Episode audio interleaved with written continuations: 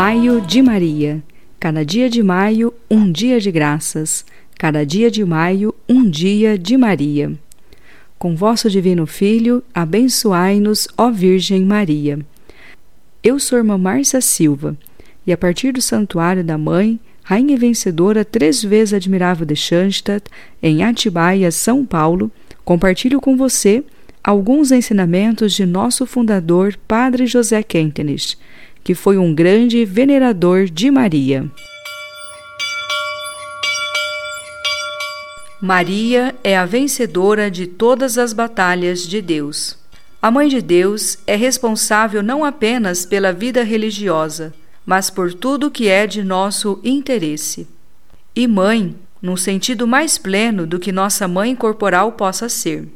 A mãe está interessada em que permaneçamos sãos, está empenhada para que não nos tornemos espiritualmente perturbados e nem sejamos aniquilados pela fúria da guerra. É importante acrescentar uma pequena explicação. Temos que distinguir os bens da salvação e os bens auxiliares. Os bens da salvação, em se tratando das graças, a Mãe de Deus nos concede de maneira absoluta, ao passo que aos bens auxiliares, como por exemplo a preservação da dor e das cruzes, a Mãe de Deus nos concede segundo a vontade de Deus, de Jesus. Quer dizer, tais bens não nos são prometidos em forma absoluta, mas apenas na medida em que nos auxiliem a obter a salvação. É útil, importante, que com certa frequência sejamos colocados sob a guilhotina das provações Sejamos provados pela dor. Devamos suportar o sofrimento, as cruzes, a fim de nos tornemos semelhantes ao Cristo crucificado.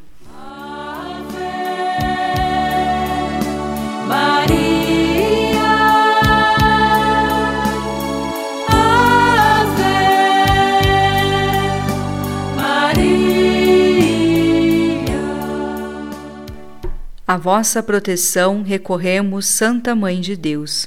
Não desprezeis as nossas súplicas em nossas necessidades, mas livrai-nos sempre de todos os perigos, ó Virgem gloriosa e bendita.